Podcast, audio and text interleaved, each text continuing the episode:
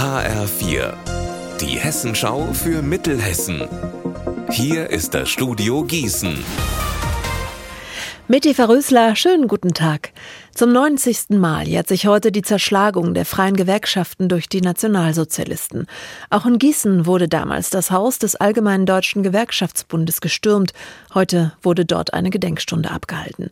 Inzwischen sitzt in dem Haus der Verein Aktion Perspektiven für junge Menschen und Familien.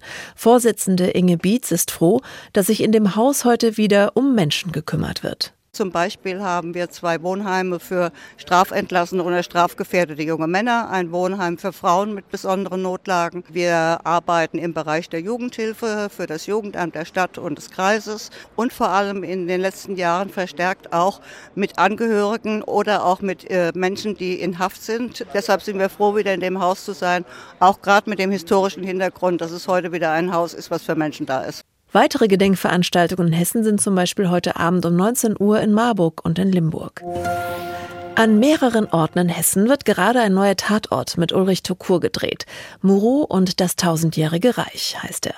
Ein Drehort ist ab Mitte Mai in Büdingen und das hat einen besonderen Grund, Sonja Furate. Ja, ich habe kürzlich auf einem Pressetermin mit dem Regisseur des Tatorts gesprochen und der hat erzählt, dass das Team auf der Suche nach einer Kneipe war, die noch ein authentisches 40er-Jahre-Flair hat. Der Film spielt nämlich in der Gegenwart und in den 40er Jahren. Ulrich Tuko hat eine Doppelrolle. Er ermittelt in Rückblenden in einem Dorf in der Nazizeit.